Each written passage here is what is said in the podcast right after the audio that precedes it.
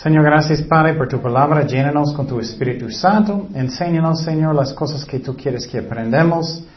Ayúdanos a enfocar en esta Navidad, Señor, en, su nacimiento en Belén y en su amor, Señor. Gracias, Padre, por todo. En el nombre de Jesús oremos. Amén. Ok, muy bien. Um, el título de este estudio es ¿Cómo es Dios? Eso es algo que es muy importante que entendamos. Porque uh, podemos pensar que Dios solamente siempre está enojado. O podemos pensar que solamente Dios es misericordioso y puedo hacer todo lo que quiero cuando yo quiero. Y no es cierto tampoco. ¿Cómo es Dios? Tenemos que entender eso, uh, entender eso o o vamos a tener una relación con Él que no es correcto. Y muchos han tenido papás en sus familias que eran demasiado fuertes o, o, a veces demasiado débiles. Ellos dejan cualquier cosa pasa en la casa y los niños crecen así. Ellos piensan, ah, puedo hacer lo que yo quiero cuando yo quiero y ya vete si quiero hacer algo. Y eso, y muchos tienen conceptos de Dios que no es correcto. Él es amor y Él es increíble, paciente y vamos a mirar cómo es Dios hoy, algunos de las cosas de cómo, Él es, su personalidad. Y entonces vamos a empezar en Mateo 1, 18. El nacimiento de Jesús fue así, estando desposada María, su madre, con José antes que se juntasen. Se halló que había concebido del Espíritu Santo. Entonces, miramos primeramente, uh, esa es una descripción del nacimiento de Jesucristo. Y María, ella tenía, ella estaba prometida um, con José. Y antes que ellos tenían relaciones, ella tenía un bebé por el Espíritu Santo. María sí era una virgen cuando ella tenía Jesús. Eso es muy importante que entendamos. Después ella tenía más hijos. La Biblia enseña. Y necesitamos creer lo que dice la Biblia, no al hombre. Um, pero primeramente podemos mirar que de cómo es Dios, Él primeramente es humilde, es humilde. Y muchas veces no fijamos eso, no pensamos eso mucho o suficiente. A mí me gusta meditar. ¿Qué es meditar para un cristiano? Es pensar, es aplicar a mi vida.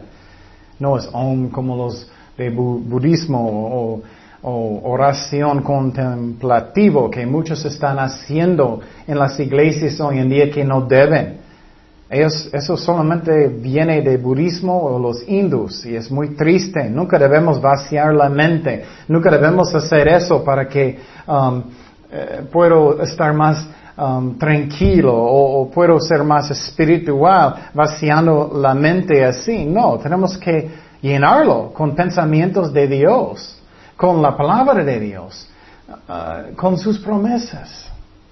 Pero muchas iglesias están haciendo eso hoy en día, buscando la carne.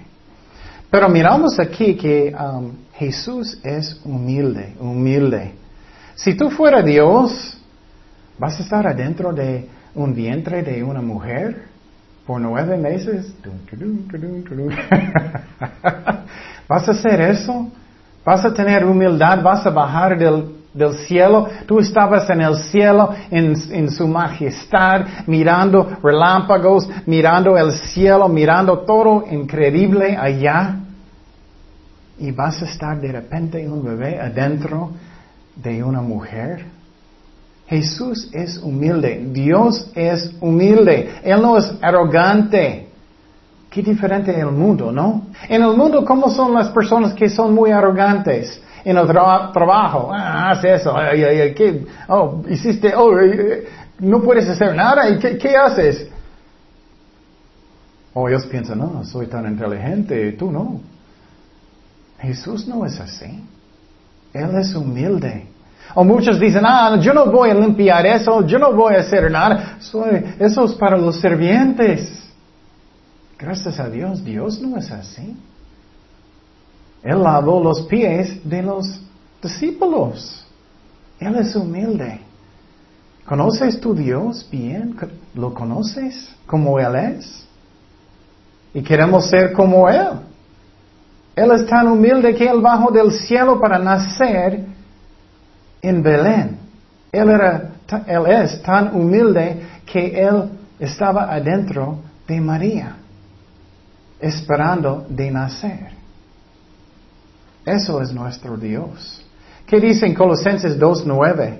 Porque en Él habita corporalmente toda la plenitud de la deidad. Entonces personas dicen, ¿cómo es Dios? ¿Cómo es Dios? Jesús es Dios. Tenemos que mirar Él en los evangelios como es Dios. Tenemos que mirarlo como Él es. Él es como solamente con los ricos, no, Él es humilde. Él solamente está con las casas grandes, no. Él era humilde. Él dijo muchas veces, no tengo lugar donde acostar mi cabeza. Gracias a Dios, Él no solamente es así. ¿Cuántos de nosotros podemos? no muchos. Pero claro, Dios ama a ellos también. Pero Él es humilde. Y si quieres ver cómo es Jesucristo, Él es humilde. Él quiere estar contigo todo el día. Wow. Él no es, ay, no quiero estar con Alma todo el día. No, gracias. No. Él quiere. Él quiere estar contigo en cada cosa que tú haces. Eso me encanta. Es su amor. Él quiere estar a su lado todo el día. En su trabajo, con su familia, en sus devocionales. Él quiere eso. Pero muchos no quieren. Y Dios está triste cuando personas no quieren. Y entonces Él es humilde. Ella estaba embarazada por el Espíritu Santo y ella era también obediente. A veces la vida cristiana es difícil. A veces tenemos que obedecer a Dios, no a los hombres. Puedes imaginar que ella, aunque ellos eran prometidos, ellos todavía no casaron, no, todavía no tenían relaciones. Ella podía pensar, ay, tengo que hacer una mentira que como muchos hacen hoy. Voy a mentir para cubrir eso, para que eh, voy a escapar. Pero ella no hizo mentiras. Porque ella estaba pensando, ¿qué voy a decir? Oh, bueno, uh, es de Dios. Y personas pueden burlar de ella. Ellos acusaban a Jesucristo diciendo que, oh, tú, tú eres de la qué? De la fornicación. Y muchas veces pensamos, oh, voy a mentir para cubrir eso o cubrir eso o para que eso es más fácil. No, tenemos que obedecer a Dios. Dios no necesita mentiras. Él puede hacer su voluntad con la verdad. Él puede guiar todo. Y tenemos que buscar a Dios, no al hombre. Y podemos tener pruebas si decimos la verdad también. ¿Qué pasó con el apóstol Pablo? Él perdió todo, ¿no? Él era un fariseo, él era miembro del Sanhedrin, los gobernadores de Israel. Él podía pensar, ah, yo no voy a, ah, no, no, ya voy a ser poquito, no voy a obedecer a Dios tanto. No voy a ser tan loco para Cristo. Él perdió poder, dinero, amigos, familiares. Wow. Él estaba casada porque era un requisito para ser un miembro del Sanhedrin. No sabemos qué pasó con ella. Posible ella lo dejó. No sabemos. Posible ella murió, quién sabe. Él perdió todo, pero él ganó su salvación. Él ganó premios en el cielo porque él dio su vida sinceramente a Jesucristo. ¿Qué estás pensando en esta Navidad? Ay, los regalos, ¿qué voy a comprar? ¿Qué voy a hacer? ¿Y qué vas a darme a mí? ¿Qué? ¿O estás diciendo cosas que no debemos? Oh, Santa Claus, él va a bajar del chimenea, Santa Claus va a darle los regalos. Y todos los niños se están enfocando en Santa Claus en vez de Jesucristo. Eso no debemos hacer. Debemos quitar las imágenes de Santa Claus de las casas y poner de Jesucristo, eh, los um, adornos de nacimiento y eso. Tenemos que decir feliz cumpleaños Jesús y glorifica a Dios y poner a Dios primero. Pero personas van a pensar que soy raro, soy raro. A mí eso me hace muy triste. Muchos cristianos siguen haciendo eso. Yo recuerdo un día yo estaba en un restaurante Y, había un chimenea en el restaurante. Yo recuerdo un niño, él tenía como cinco años, seis años. Y uh, yo conocí a su papá. Y el niño dijo, oh, eso es donde va a salir Santa Claus.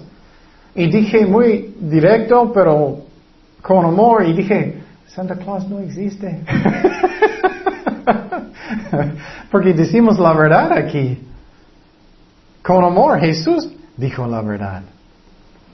Y él fue con su papá y él dijo, él dijo que Santa Claus no existe. y su papá solamente empezó de reír, porque él sabía que estaba mal. Él empezó de reír. ¿Vas a buscar a Dios como María primero? ¿Vas a buscar a Él? Él sabe lo que es lo mejor para nosotros. Dice Mateo 16, 26, porque ¿qué aprovechará el hombre si ganaré todo el mundo y perderé su alma? ¿O qué recompensa dará el hombre por su alma? Entonces, ¿qué miramos aquí? Es más importante que fijamos en el cielo. Un día vamos inmediatamente al cielo. Un día vamos a subir los cristianos verdaderos. ¡Pum! Ya vamos a subir en las nubes. ¿O qué? O vas a morir un día.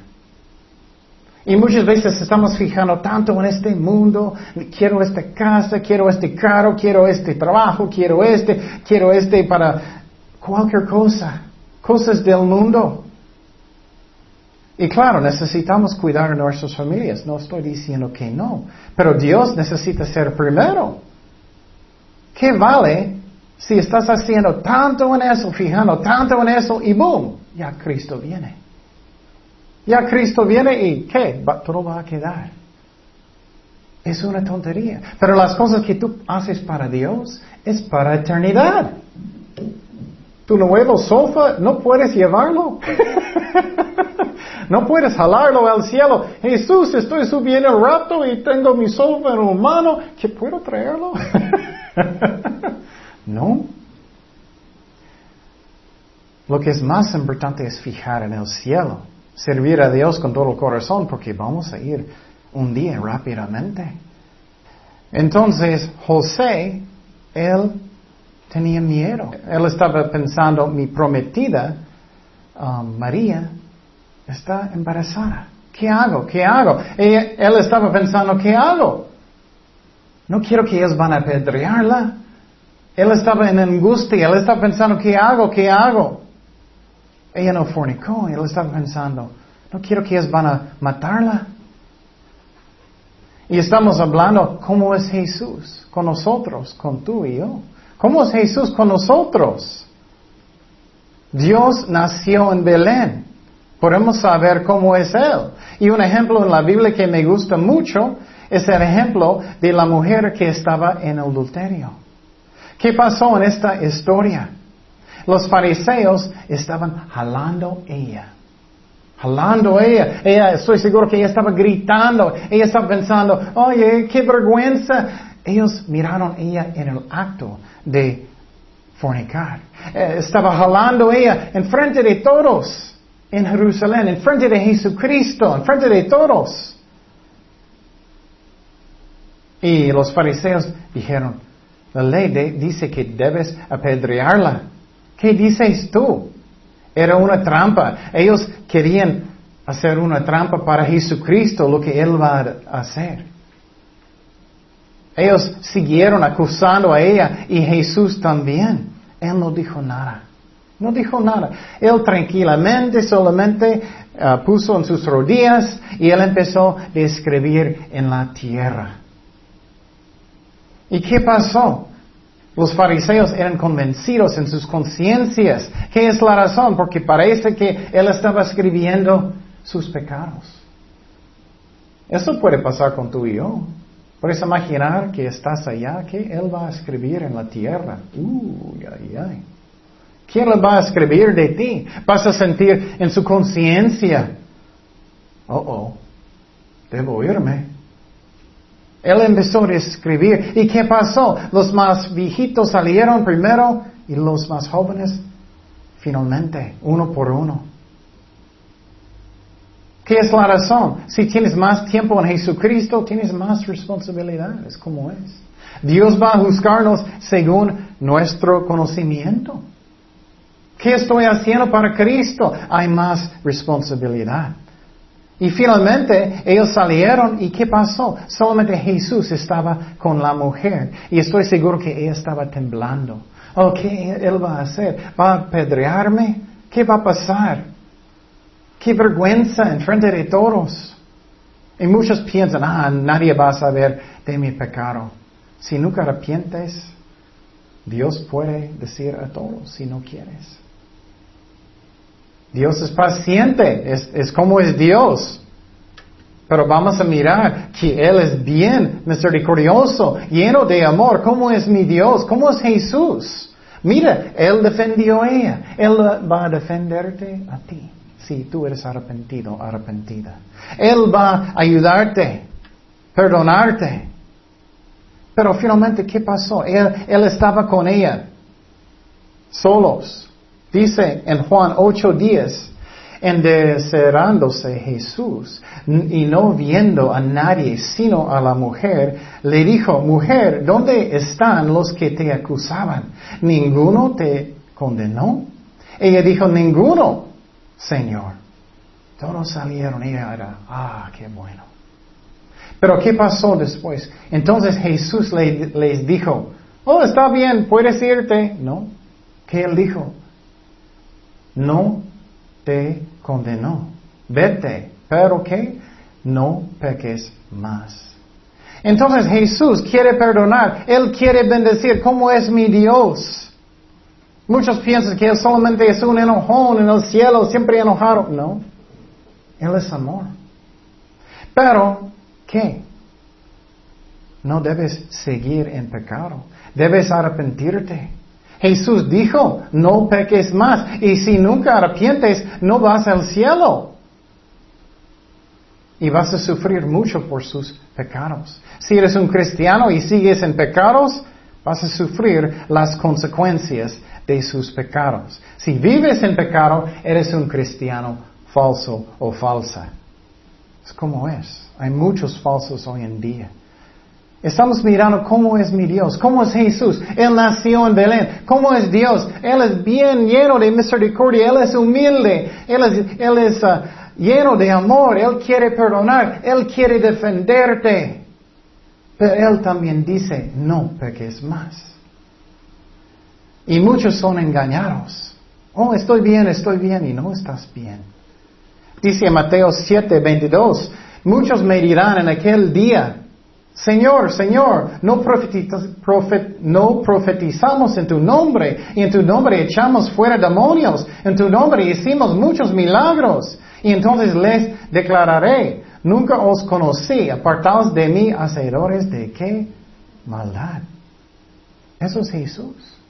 Jesús está lleno de amor. Jesús quiere perdonar. Él es lleno de misericordia. Él es lleno de paciencia. Pero hasta que finalmente si tú eres tan duro del corazón, no vas al cielo, o si eres un cristiano pecando demasiado, Él va a darte una nalgada porque Él te ama, o vas a sufrir las consecuencias de sus pecados.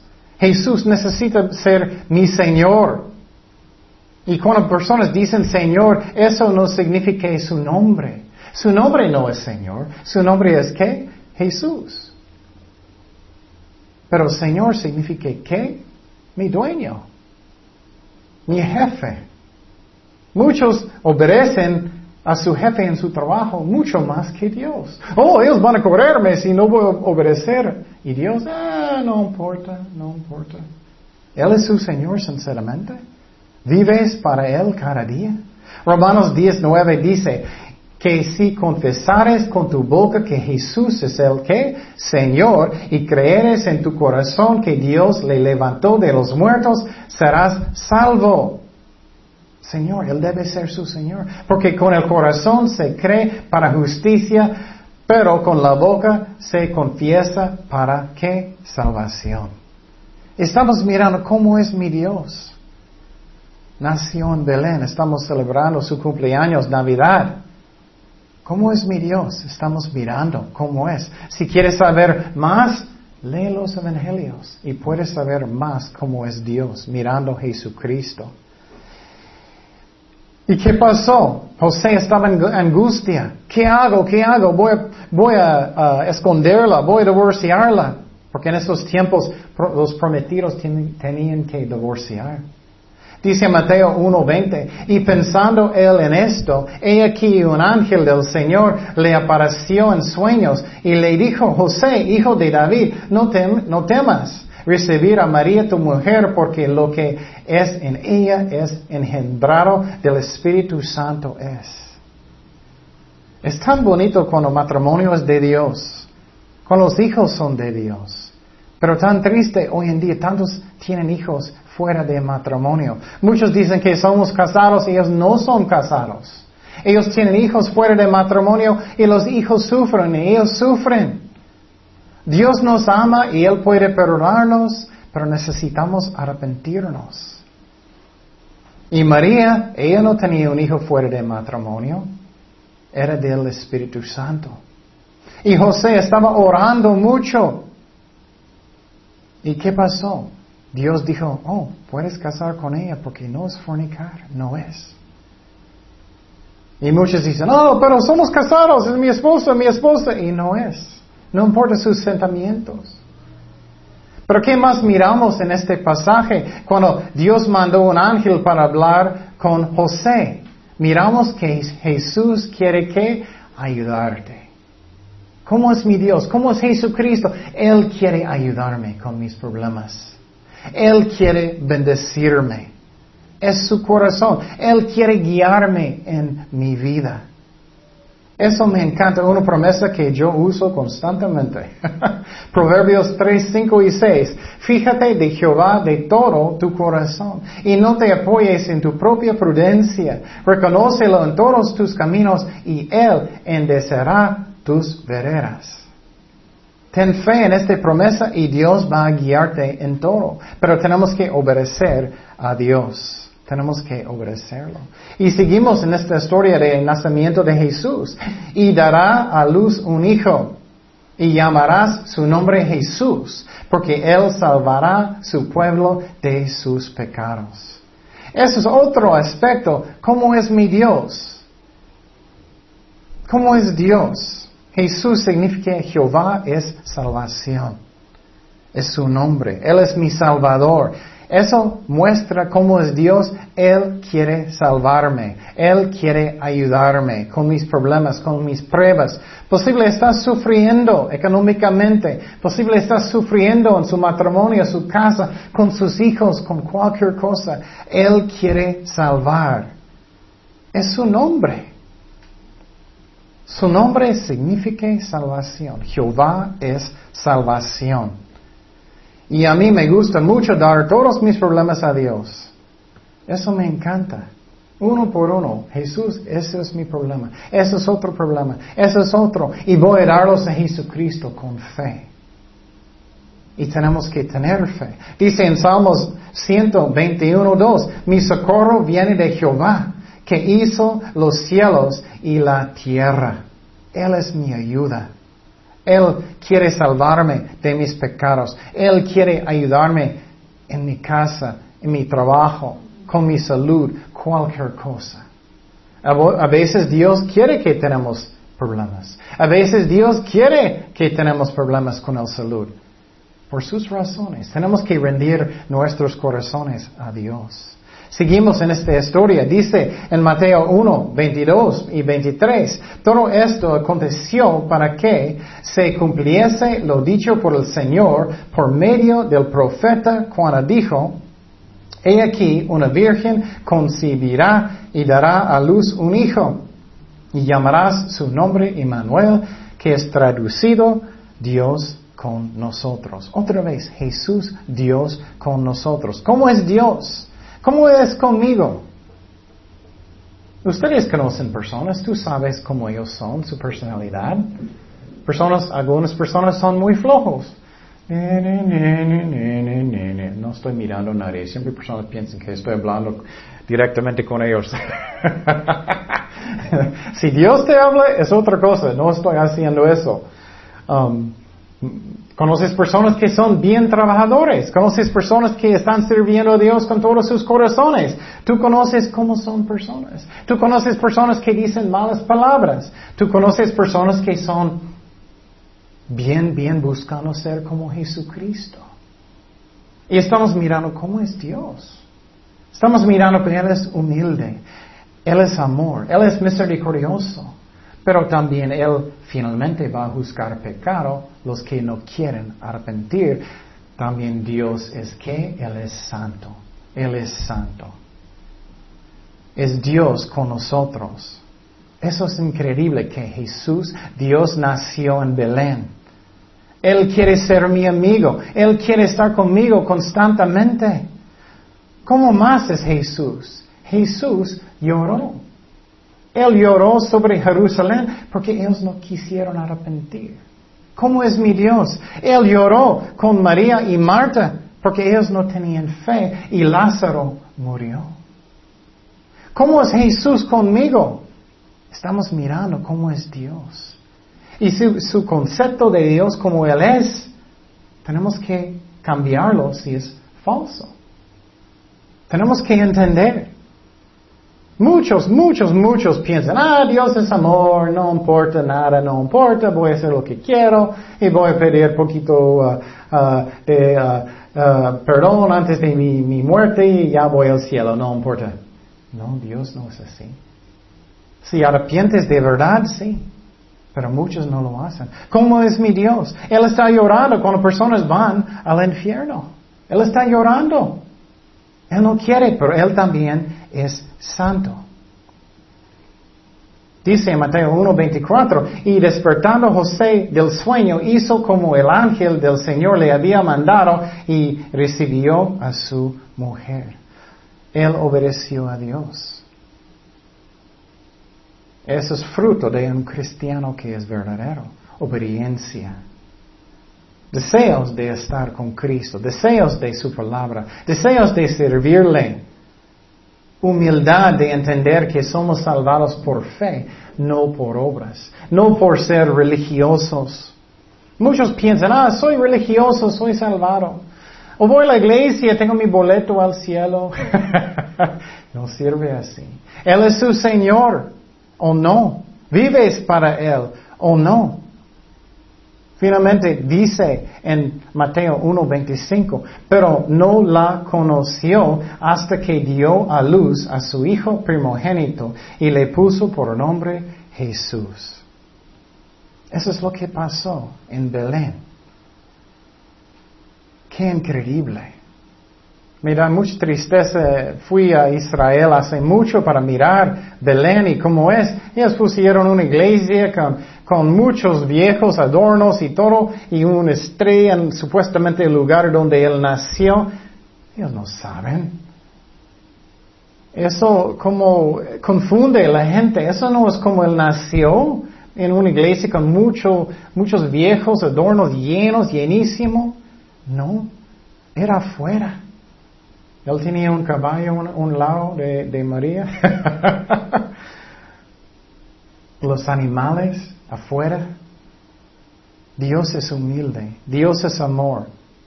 Él quiere ayudar. Él quiere perdonar. Él quiere defenderte.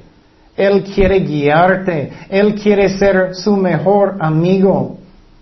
Él es bien paciente. Pero finalmente, si no quieres arrepentir, Él va a darte una nalgada, o si eres completamente rebelde, vas al infierno, aunque Él no quiere. ¿Cómo es mi Dios? ¿Cómo es Él? Ya puedes mirar más y más y más cómo es mi Dios. Y eso me encanta, que Dios es así, que Él es amor, que Él es tan paciente conmigo, Él quiere perdonarme. Y necesitamos creer que si somos arrepentidos de verdad, que Él me perdonó. Muchas personas tienen una carga de pecado por años y años y años y ellos arrepentieron de verdad. No debes cargar eso. Tienes que creer que soy perdonado. Tienes que creerlo. Si Jesús dice, estás perdonado, pero todavía me siento que culpable, no, no, no. Si arrepentiste de verdad, ya no. Ya no. Y claro, tenemos que hacer lo que podemos si hicimos daño o lo que sea, pero eso es diferente. Entonces, este año que estamos fijando en Jesucristo, su nacimiento, haz un pastel en su casa para Él. Muy triste. Pocos hacen eso. Es su cumpleaños. Él está con nosotros. Él va a necesitar muchísimas velas porque Él es eterno. Pero hacemos eso en nuestra iglesia para celebrarlo. Bueno, los que todavía no son cristianos verdaderos, no arrepentieron de verdad, puedes arrepentir hoy y dar su vida a Jesucristo. La Biblia enseña que Él murió por nosotros en la cruz y resucitó de los muertos y que necesitamos pedir perdón a Él. Necesitamos uh, hacerlo mi jefe, mi Señor, que vivo para Él. Y necesitamos arrepentirnos de nuestros pecados y Él va a ayudarnos. Pero de verdad, que ya no estás pensando que estoy bien si no estás arrepentido. Tienes que vivir para Él o no estás salvado. Y finalmente la Biblia dice que la salvación es un don de Dios, no es por obras. Él pagó todo en la cruz. No es por nuestras buenas obras. Yo trabajo para Cristo porque lo amo, no para ganar la salvación. Y puedes orar conmigo. Señor, perdóname por mis pecados. Lléname con tu Espíritu Santo.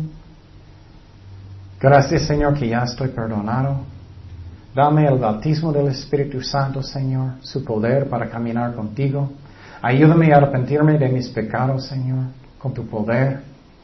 Ya, Señor, eres mi jefe, eres mi Señor. Entra en mi corazón, Señor. Te doy mi vida.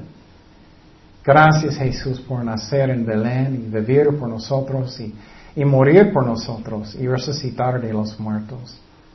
Gracias y ayúdanos a fijar en esto en esta Navidad, Señor. Y para nosotros que somos cristianos, ayúdenos. Cuando personas miran a nosotros, ¿cómo es él o cómo es ella? Como estamos hablando de Cristo. ¿Es un buen cristiano? ¿Es un, uh, buena cristiana o no?